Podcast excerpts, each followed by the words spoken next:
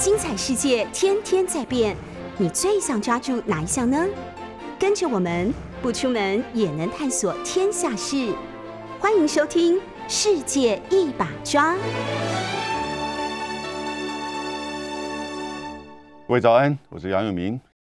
那今天要谈三个题目，这三个题目看似彼此各自独立，但又有相关联，代表着这个世界真的在准备进行一场巨大的变动，而这个变动过去其实都没有看到过。这个变动牵扯到了全世界，从欧洲到亚洲，从美国到中国、俄罗斯和以及欧洲。我先谈的议题是现在正在举行的美国东协特别高峰会。美国和东协建交四十五周年，本来应该在三月底的时候举行这个高峰会，后来因为时间大家无法全部前往华盛顿，所以取消，改在今天和明天啊。美国时间五月十二号跟十三号。美国为什么要举行一个东协美国特别高峰会，在这个时间点？东协八个国家，除了缅甸跟菲律宾之外，八个国家的元首为什么这个时间点要去华盛顿啊？以及这次高峰会在今天、明天重点会是什么？可能会达成什么样的目标啊？后续的影响是什么？第二个我要谈的是，芬兰几乎已经确定会要加入北约。还记得二次大战一直到现在的一个概念叫芬兰化。芬兰这个五百五十万的国家，跟俄罗斯以前的苏联边境长达一千三百公里，为什么在俄乌战争之后选择要尽速的加入北约？可能就会在这个月最快，也许就下个礼拜提出申请，最快十月就也许可能成为北约的，就是说成员国。同样，瑞典也似乎在加快脚步在做。芬兰为什么要在这个时候加入北约？北约的继续的扩大，东扩也好，北扩也好，代表了什么意涵？以及整个欧洲在这样子的一个一方面，乌克兰逐渐的北约化，好，这是我提的一个概念。同时，北约继续不断的在扩大，当然不要忘记俄乌战争持续的僵局、长期化的发展，在这个时间点。北约扩大，芬兰加入北约，瑞典也许会很快的跟着，会产生什么样的影响？是不是欧洲会进行到战争的扩大，还是说欧洲呈现一个僵持的冷战呢？第三个议题要跟各位谈的是，诶，中法德这三个国家在这个礼拜有一些彼此的这个联系。中国的国家主席习近平打电话视讯。给马克宏，然后呢，给肖兹，法国跟德国呢也见面，马克宏亲自到了这个柏林和肖兹总理见面，都在几乎是两天之内。五月九号、五月十号，这个中法德是在做什么样的事情呢？习近平提出来的，不要进行集团对抗，马克宏赞成，所以中法德在今天这个时间点。我刚所提的，美国在拉东协了，东南亚国家，然后呢，北约在扩大了，战事在俄乌战这个战事持续的进行当中，中法德的这个互相的这种联系代表了什么意涵？我们先从现在正在举行的美国东协的特别高峰会，它叫做 Special Summit，也就是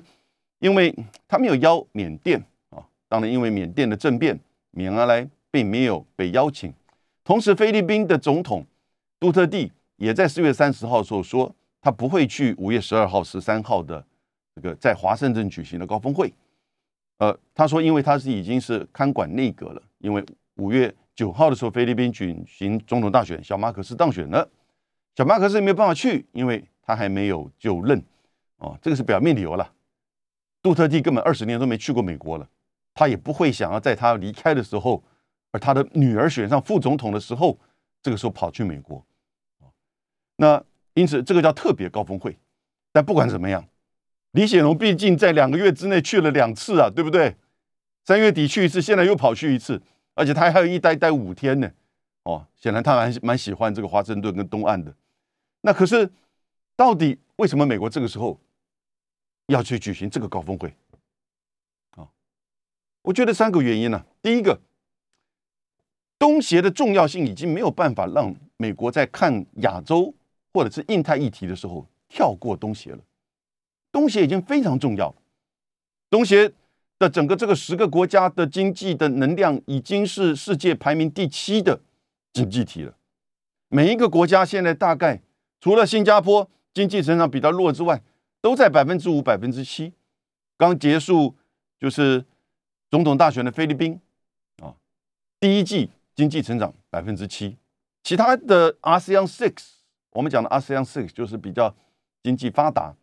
早期成立东协的这六个国家啊，那大概表现经济上都不错。那因此，整个东协、东南亚的这样子的一个现在，呃，结合着中国形成一个亚洲供应链，或者是美国希望在能够这个鼓励在中国大陆的外商移转投资到东南亚，但不管怎么样的目的，它的制造、它的贸易、它的消费、它的中产阶级平均人口大概都是不到三十岁。的人口结构，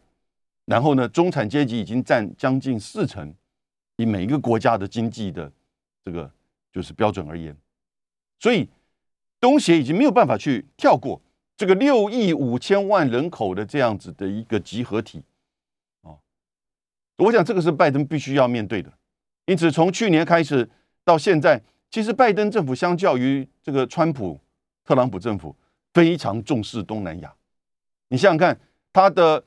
这个国防部长、国务卿、副总统都去过，哦，他自己就还没去，但是把大家找来。所以第一个东协已经没有办法跳过，我想这是很清楚的哈，不再是以前的，就是那个小东协或者是东南亚哦，没有什么发展的，完全不是。第二个，我觉得其实现在的拜登要在五月呈现一个新的印太架，这个印太战略。的新的这种内容，有经济的，有军事的，也有外交的。这里面如果缺乏了这个东南亚东协国家，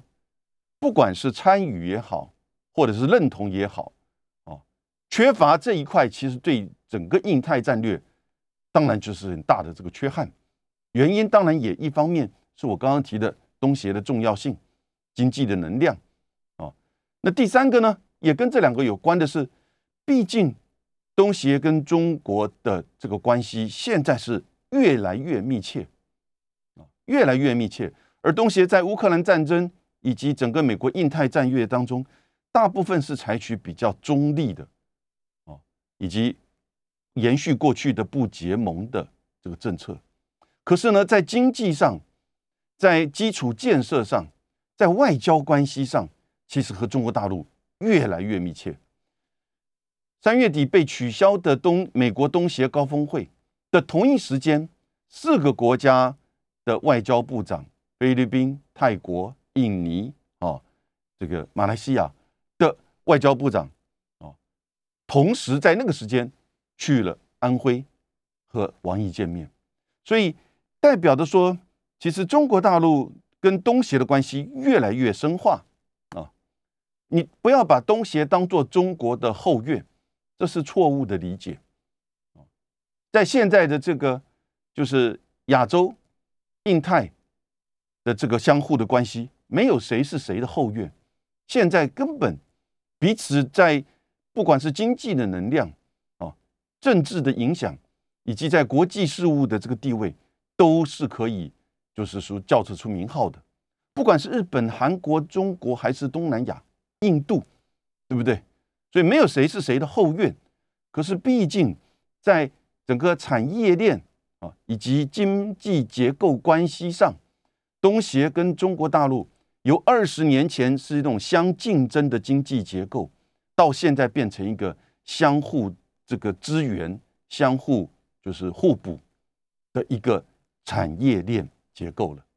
也就是说，即使是有一些产业链，这个因为也许工资，也许疫情，也许是这个人力的考量啊，土地的考量，到了东南亚，连中国大陆自己去的公司，可能都比你所知道的外资加起来还要多。我亲自去过，在泰国最大的这个工业区叫阿玛塔，阿玛塔工业区在泰国有好几个。早期其实是吸引日本外商去到那边投资啊，设就是设厂。它的工业区大到可能里面涵盖有多少？比如说大金、索尼自己的这个范围都有自己的这个交通车哦。但是呢，阿玛塔，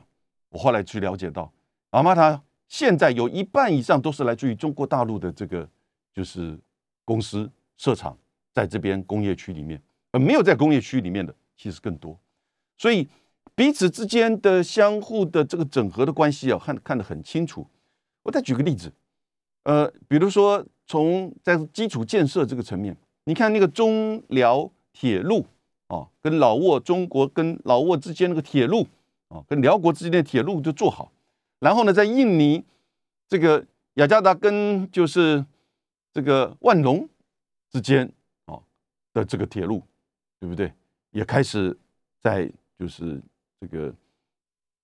可能大概两三年之内，如果快的话。可是你知道越南，越南在也在做高铁。其实越南最需要高铁，对不对？越南从北方的河内到南方的胡志明市，本来就一直在规划，而且规划了很长的一段时间，希望能够牵一条高速铁路。那很早他们就把中国的高速铁路给排除在外，选择要跟日本合作。但是呢，越南跟日本在金融、在这个资金贷款，以及越南自己本身在土地征收、地方政府跟这个中央之间的协调，你知道最近今年呢，他们提出来的规划，这已经规划将近好多年了哦，是各自先做河内跟这个胡志明市附近的一段的高铁。目标二零三零年完成。那要大家要问你，从河内和什么时候会通到何志明胡志明市呢？目标二零四五年。你能相信吗？二零四五年哦，今天是二零二二年。这个当然也显示得出越南它的虽然也是同样跟中国大陆的共产党的这个政府，但是我想从这个案子可以看得出来。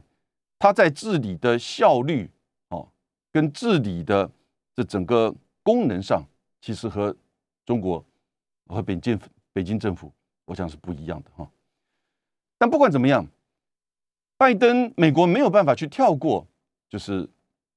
这个东协，然后呢，也希望能够去避免东协成为持续是中国影响的这个影响力扩大。他也许我们看到很多媒体说。啊，拜登希望能够去这个拉的东协去这个共同抗中，这个是一厢情愿，媒体说法。从美国的美国非常了解这个东西，你也不要误会。所以基本上可能是要去淡化，去强调美国的重要性，美国的政策，而让东协不要缺席。因此，东协为什么要去这个美国东协高峰会呢？那也很清楚，东协也当然知道。美国扮演一个很重要的叫做境外平衡者的一个角色，境外平衡者就不是在东协，不是在东南亚，但是它是在东协的内部到对外关系的议题上很重要的一个国家，而这个国家有的时候会在经济、在安全上可以是一个稳定者、平衡者的这个角色，当然有的时候也可能是一个麻烦制造者。比如说，美国在南海的议题上的这个航行自由、自由航行的这种任务，哦，它不只挑战中国的七个岛屿的军事化，它其实也挑战越南，它也挑战这个印度，哦，呃，主张的一些这个海洋权力的扩大。那美国，但是它对于在东南亚过去从冷战到现在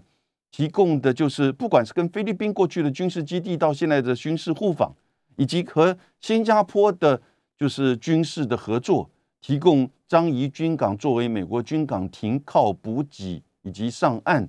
的这些需求，作为一个这个世界还是军事最主要的霸主，他在这里的角色，我就想东南亚国家还是看得很清楚的。当然，你也不能去忘记美国作为还是世界第一大的这个经济体哦，它在这个贸易上、市场上，其实还是有以及科技和投资上。还是有很重要的角色。我想从各个层面，东西也不可能去拒绝美国。但是如果说你摆的态势是，你来跟我一起喊的共同反中抗中，那东协就会进会不明，对不对？因为这个并不是东协的这个态度。但东协自己也在做自己的这种 soul searching，也什么意思？也就是他自己要了解到东协要在什么层面哦，要跟美国很清楚的讲。我不能够在你的印太战略当中扮演的怎么样去做围堵或针对的的这种角色。你如果是维持和平的、扩大这种合作的，或者是经济的互动的，这个是皆大欢喜。我想这个层面，东协反而在中美对抗之间呢，扮演的某种程度的一个重要第三者，跟日本、韩国不一样。他这个第三者是提醒了。不只是美国、中国，甚至整个亚洲国家，亚洲的稳定就跟我们东协之内部的一样，内部充满了差异性、差别，政治、经济、宗教哦，许多。但是呢，我们可以透过合作互动，维持我们的整体性，以及呢，维持稳定以及追求发展。那在你美中的这种对抗跟冲突过程当中，或者是我们讲竞争吧。坎佩尔这两天讲的，他说我不需要美国不想需要跟中国冷战，我们只是想要跟他竞争。他这个话是讲给来访的那些东协八个元首听，让他们心里比较安心。但当然，大家当然都知道，美中之间已经进入到不只是竞争，而是相互的对抗的这样的一个时代。所以东协的出现，某种程度甚至是扮演更积极的，也许是提醒，也许是刹车。甚至是告诉大家真正的印太的共同利益的方向，所以千万不要认为东协已经是个 small player。No，我再提醒各位，东协中心的地位，中心啊，centrality 这种在核心的这个角色，在整个 RCEP 谈判过程当中啊，就已经非常清楚。RCEP 很多人说是中国的 RCEP。那是错误的理解。哇塞从头到尾是中协的东协的主导。当然，因为它是一个经济的协议，世界第二大的这个经济体的中国，以及和东协之间这么互补的这样子的关系，那北京的态度跟政策影响很大。可是，在整个谈判的过程当中，以及在整个形成的过程当中，主导都是东协，是东协的这个东协加一。的 FTA 结合在一起才变成 RCEP，因此东协的 centrality，东协的中心的这个位置，不是只有在国际会议组织当中，你看到哇，十个国家共同的发声，one voice，好像引导了这个会议的主轴。但是呢，它现在伴随它的经济、人口哦，这个制造的这个能力，它的实质影响力当然也相对提升了。所以，但中国跟日本跟韩国也很乐意东协角色的这个提升，因为东协不具有对这些国家的这种威胁性啊，反而东协是这个开放欢迎这些国家的参与的这个投资，以及就是扩大这个贸易。所以，我觉得拜登这个也的的确确是看到了东协的这个重要性以及它中心位置。所以，我们这个时候如果理解说，拜登都是想要去怎么样拉拢东协来去对抗，就是这个中国哈，这样的一个想法，我觉得在某一些美国的官员当中，当然是一定会有，但你看他们不会在这个时间做表露了，因为今天的东协已经不是昔日的无下阿蒙，所以这个他也很清楚在今天的印太战略东协的重要性。所以，我们现在看几个重点，就是。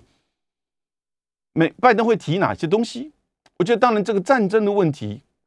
还有疫情的问题，以及美国对于印太跟东协的这种承诺跟重要性，这里面我觉得我们看他会不会就提出那个印太经济架构了啊？会不会在这个时间点，也许完全提出来，也许把纲要重点讲一下，那我们到底知道你葫芦里面卖的什么药？第四个，他当然会去强调尊重我们刚刚所讲的东协的重要啊，在世界经济。在亚洲，在印太啊，以及跟美国的这个关系，所以真正的重点，那就是那个印太经济架构。我想这些东协的元首过来，一方面是当然要维持跟美国的持续的互动，你不能上一次拒绝，你这次再拒绝啊，对不对？那当然就跟等于是跟美国这个背对背了。那但是他们同时要来，那你到底要给我什么萝卜呢？是不是？你现在已经不愿意跟我们签任何双边的跟多边的经济的协议了，可是呢，你到底印太经济架构有在卖什么挖沟呢？对不对？你不能总是说要制定新规则，让我们跟随你的新规则，有利于这个供应链移转到美国，那你也太私心的吧？你至少你自己的市场要不要开放？可是各位，如果不是任何的自由贸易协定，怎么可能会开放市场？哎，有的贸易有两种障碍，一种叫关税，一种叫非关税。一般的 FTA 主要都是针对关税的障碍做降关税，对不对？但是呢，非关税这都常是在大的这种多边的，就是说这个协议里面，RCEP、TP、CPTPP，美国的印太经济架构啊，会不会针对简化贸易程序？呃，我们叫便捷化，facilitation，trade facilitation，贸易便捷化，提出一些可能这个规划，那愿意配合、愿意支持的、愿意参与的这些国家，就可以享受到美国的印太经济架构的贸易便捷化，这个就有这个在贸易经济上的吸引力的。我觉得这些东西，国家现在看，哎，你到底有没有拿出这些东西出来？东协八个国家的元首在今天 和拜登见面，明天要和他的副总统，因为副总统毕竟这个 Harris 哦，贺锦丽，他在去年还去过，就是这个新加坡和越南，那他一直想要去强调他跟东协之间的这个联系，展现他的这个外交的这个能力。那当然。也还有拜访这个 Nancy Pelosi，还有一些这个会议哈，两天的时间，我在想，当然我们现在真正的观察，在至少在我们亚洲地区啊，在观察的不是说，哎呀，你看这个会议好难得哦，啊，这个会议，然后呢，会不会共同发一个什么声明，然后针对这个呃，就是说反对经济的这种霸权或者是专制的控制，怎么可能，对不对？哦。因为东协是一个共事国，东协里面就有共产国家，对不对？有军事的这个领袖，泰国的这个军事领袖也过去啦，对不对？然后呢，也有一些不同的这个宗教的。我觉得我们在这边最重要的观察，还是我刚才说的：你到底拜登透过要来亚洲，五月二十号到五月二十四号，先去韩国，然后日本，之前。你借由这样子的美国东协特别高峰会，你要传达什么讯息？以及特别重要的是，你那个印太经济架构到底是什么东西？对不对？因为大家真的不理解，既不是自由贸易协定，也不是双边或多边的这种，就是说经贸协定，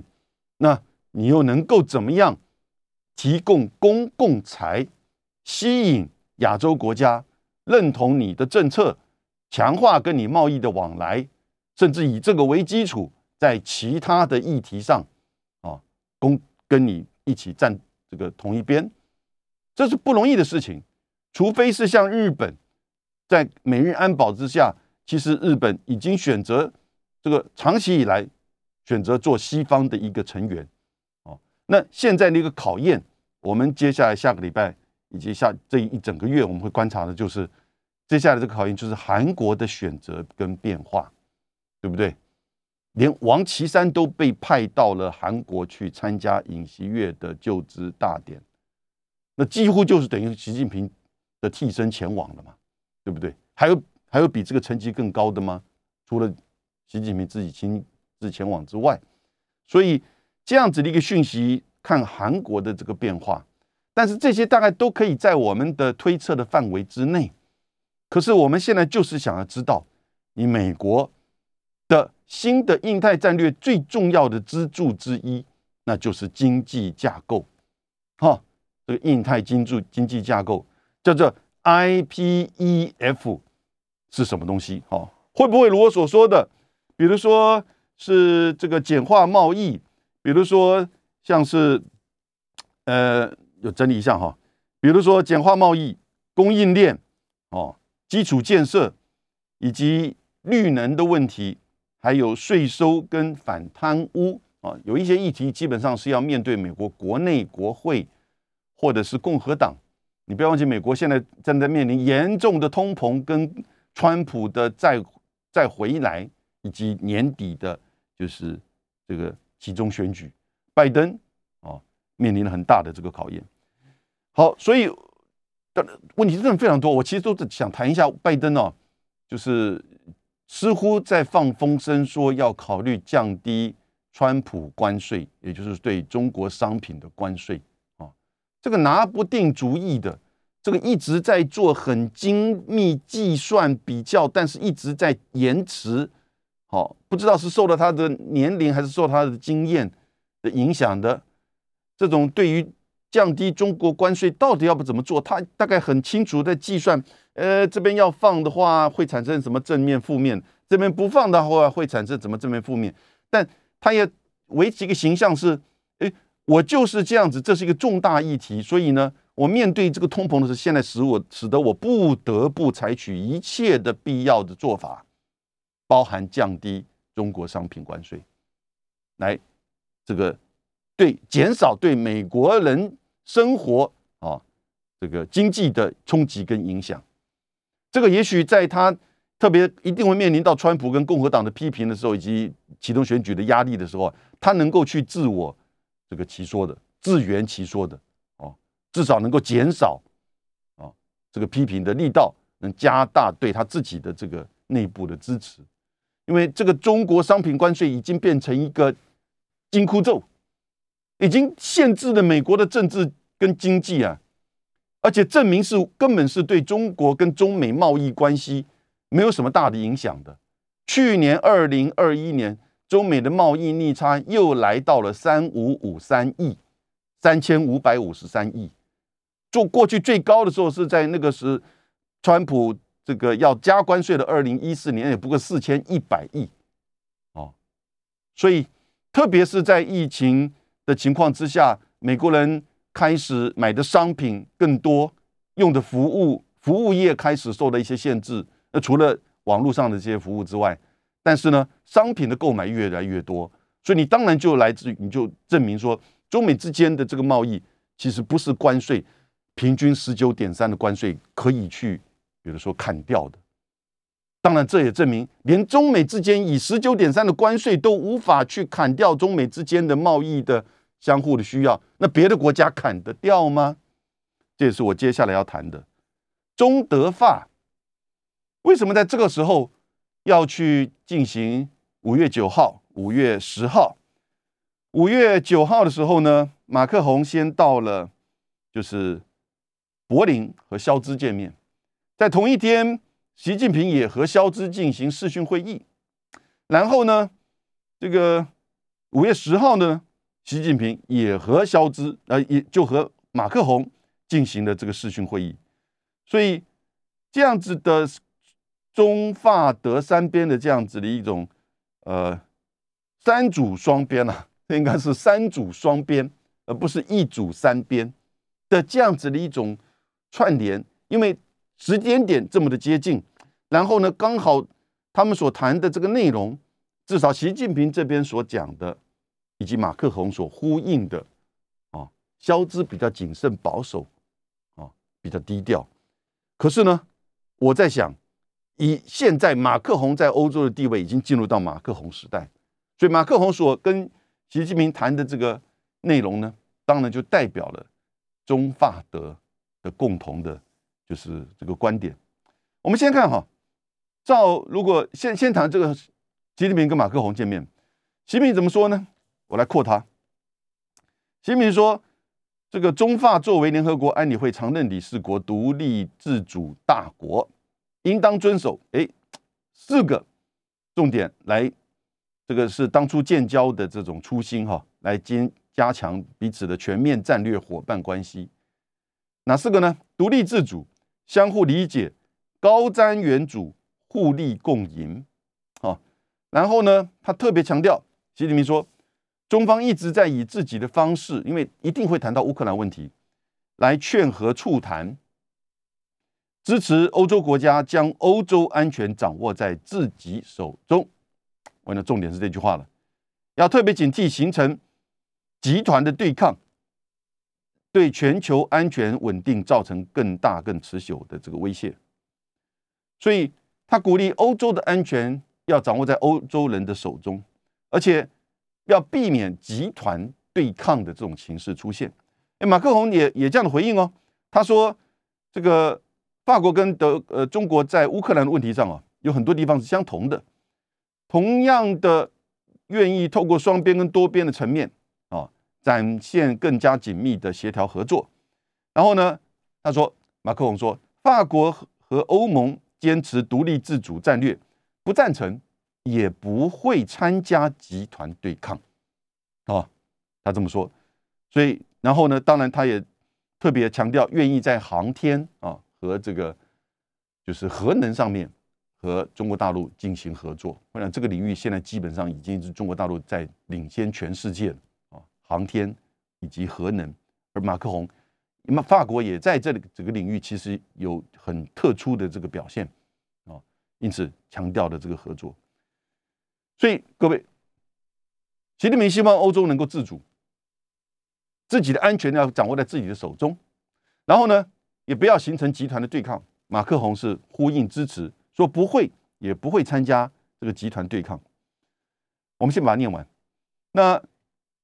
习近平和肖兹的这个对话呢？习近平讲的就更直接了哈，他说中欧是全面的这个战略伙伴，中欧啊是彼此的机遇，中德也是如此，中欧的共同利益远大于分歧，中方支持欧盟的战略自主，欧洲关系，中欧的关系哈，应该是不针对、不依附，也不要受制于第三方。哇，这讲的好白哦，对不对？这是双方应该长期坚持的共同战略。讲的这么清楚，肖兹就回应是很谨慎保留啊。肖兹只是停留在中德双方的合作关系的这个强化，所以这有可见，肖兹已经不是梅克尔，肖兹已经不愿意跨越德国的范围去对欧洲事务发言了。肖兹也更不会再做任何。发言可以去引申到有针对美国或不服美国的安排的啊，特别是和中国的这个对话当中。所以，当马克宏在五月九号 去柏林见肖兹的时候，这个马克宏也是啊，不是叫你来见我，我来见你啊。我虽然是已经是第二任连任，我有未来的五年，我相信他的国会六月十二号、十九号的国会选举也应该可以维持这个过半。可是呢，你看他的弹性是，他即使知道今天的这个肖兹已经不是梅克尔了，他仍然愿意去柏林，然后双方呢，针对的就是这个俄乌之间的这个谈判以及这个和平，希望能够尽快的达成。但是同时强调非常的挺乌克兰。肖兹在这边倒是提了一个很重要的，就是一个观察，他说他认为这个停火也许有可能，但是和谈。哦，如果是一个指定的和平，也就是说是什么？是俄罗斯持续的占领克里米亚跟乌东之下，被要求被指定的和平。他说乌克兰大概是很难接受。我想他讲到了重点。以今天乌克兰渐渐的北约化的形势，接受到美国这样资源，乌克兰要把所有的失土拿回来，甚至乌克兰有人都说我们要反攻俄罗斯。这就是问题的关键。中法德三国的元首在五月九号、五月十号分别的视讯跟会面，我觉得中法中德的视讯会议应该是北京这边安排要求的，也当然这个时间点，也就是在美国东协的高峰会之前，美国已经开始在出手布局，透过跟先和东协的这个高峰会，而且在华盛顿提出印太经济架构的大概的方向。我在想，一定会在五月二十号之前公布这个内容。你到了就是首尔，然后呢东京，你如果还在那边遮遮掩掩的，那就这个游戏就不要玩了，对不对？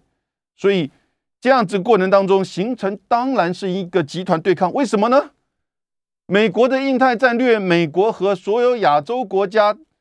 的这种会面，就是不和你中国见面。拜登来亚洲，拜登邀请亚洲的这个元首到华盛顿去，完全没有中国，但都在谈中国，也都在剑指中国。你再怎么讲，不是要和中国冷战，而是要竞争，没什么用，因为大的方向跟结构很清楚。可是另外一方面，你也不得不去转变你的语调跟词汇。我们不是要冷战，我们要竞争。我们尊重东协、东南亚，对不对？哦，然后呢，提出一个，也许我刚才已经很努力的帮他在塞那个内容，有没有的这个亚印太经济架构，很努力的帮他在塞啊，不知道他是不是能真够这个把我塞的东西能够真的把它实现。然后呢，你可以看到的是，绝对在军事这一块。因为日美美日安保、美韩军事同盟、美澳纽，这已经是哦，这既定的。而且五月二十一号欧洲选举，那新的这个就是不管是工党还是自由党，那只是不同程度的针对中国的这种警戒。然后共同到了东京大会师，在军事、在安全议题上，美国这个是绝对，至少他觉得他在上这个上风。而且接下来会许多的共同的联合演习，因为开始就是进入到六月哦，所以经济层面、地缘层面，但是就不是不不去见中国，对不对？以前的美国的这个总统来亚洲，怎么可能不去中国呢？现在就是不来你，那没关系，你不来，我来找朋友，习近平找法国、德国。法国、德国也呼应，表示马克龙其实对于欧洲自己本身的角色跟地位还是有所期许的。我觉得马克龙德国现在很清楚，他有三个立场。第一个哈，法德现在很清楚的挺乌克兰，挺乌克兰，经济上、军事上啊，但是呢也支持和谈，所以马克龙也跟普京打个电话。讲了两个小时，听普京一些抱怨，他也没多讲什么，但是呢，留了一个开端。可是刚才我讲的，肖志也说，这种指定的和平很难。你能够想象，各位现在的俄乌战争的和谈会是以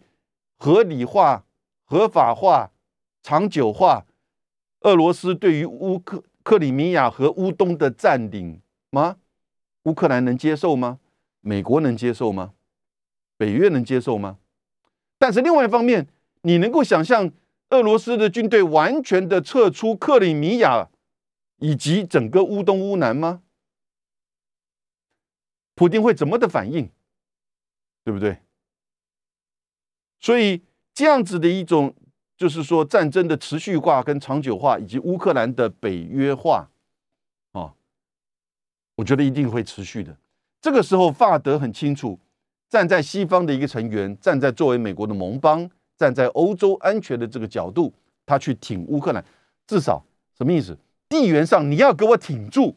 你挺不住就影响到我了。接下来就是波兰、罗马尼亚了，那就是德国了嘛，对不对？地缘上你要挺住，我一定支持你。但是他也希望战争不要扩大，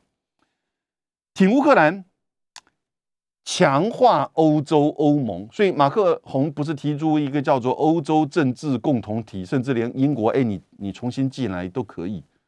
啊，这是一个新的概念，因为他认为欧盟已经有一点，就是说很难去运作了，因为欧盟已经某种程度被东约、东欧的国家所影响，然后呢，整个里面官僚化的复杂，似乎欧盟这个冯德冯德莱恩呢，好像已经变成是欧洲国的这个总统了，哦，那但是当然事实上并不是如此，欧盟是许多主权国家的组合。北约呢，更不要说，北约是完全美国主导的美约，或者是美国想把它变成北半球公公约，哦，这是唐湘龙说的。但不管怎么样，马克龙要去把自己欧洲啊自己的这一块 turf 这个领域啊，把它给确保住，虽然不是一件很容易的事情，就是说说的比做的容易了。但是最最重要重点，为什么马克龙跟肖兹会跟习近平在这个时间点去通话？除了当然是对于集团对抗所带来的冲击，它当然是呼应之外，最重要是经济呀。因为现在 G7 在美国的压力之下，要跟俄罗斯断掉这个油气的这个关系，你可以想象他们的这个油价的飙涨，然后呢，通膨、经济的困难，都有投资的出走，对不对？一定都是接下来在长期化的俄乌战当中啊。会长期的这个问题，那你最后只有哪一个能大腿能抱？不是美国啊，因为美国你要付很多钱给他要买他的页岩油页岩气啊，而是什么？跟中国的经贸关系嘛。欧盟现在已经是仅次于东协，其实两个相差并不远，中国的第一大、第二大贸易伙伴关系哦，对不对？所以这个时候连美国都不得不降关税，中国商品关税哦。因为一方面这个关税没什么意义了，一方面他要去降这个就是通膨的影响。那欧洲更知道跟中国的贸易关系是多么的重要，在今天的战争的阴影之下，对不对？所以这个是很清楚的。那当然也不希望集抗集团的对抗造成经贸关系或者更进一步的这种贸易科技的管制。那伤敌也伤己啊，对不对？不是完全只要照华盛顿的意志在做事，我想这个是法德也很清楚站在自己的国家利益的，哦，所以这也就是说，在这个大的变局的变动开始在建构的时候，美国开始在建构一个大的，可能是以以自己的民主的或者是盟邦之间的关系的大的网络，你可以叫它北半球公约联盟，或者是美国的民主联盟。然后，对于其他的主要的 player，包含这个东南亚、印度或者是中南美，呃，维持一定的安抚跟互动。但是在这个里面，其实中，然后呢，当然它的在建构是一个包围网、针对网，从俄罗斯到中国，啊，以及未来可能会变成它结合的伊朗，所以。这样子的一个过程当中，这些国家开始当然也要了解到，这个接下来的冲击一定是会对自己的经济，所以法德也选择了，就是说要去加强和中国之间的联合，所以挺乌、强欧、联中啊，这是我的观察。那最后一点时间，还是谈一下芬兰。芬兰加入北约，现在几乎变成一个固定的这个决定了哈。芬兰就是北约的这个东扩，我觉得当然现在也许最快是十月。现在这个时间点哦，我们把它叫灰色地带、灰色时间带。从现在五月到十月，你还没有进入到北约之前，芬兰的安全会不会受到威胁？你就算进入到北约，难道，苏俄罗斯不会做任何的新的部署吗？你的安全也同上同时的受到影响。至于说会不会真的发生这个战争冲突哦，我们希望不会。可是似乎。本来我们在讲乌克兰是不是能够芬兰化、维持中立化的地位，现在变成芬兰先选择要乌克兰化，也就是北约化了。所以整个北约的大的扩大，东扩到北扩，现在已经很清楚。如果俄乌战争是一个长期持续的僵局，那他一定会开始建构一个什么？俄乌战争变成俄西战争、俄欧战争。以及俄罗斯和整个欧洲、北约的长期的新冷战，那真正的是冷战哦。从贸易上、国际组织上都把你剔除掉，油气上把你断绝掉，对不对？那个甚至可能真的回复到冷战的实况，而冷战不是相互在讲这些冷言冷语而已哦，冷战是真的从军事、经济任何的连接都跟你做切割，制裁你，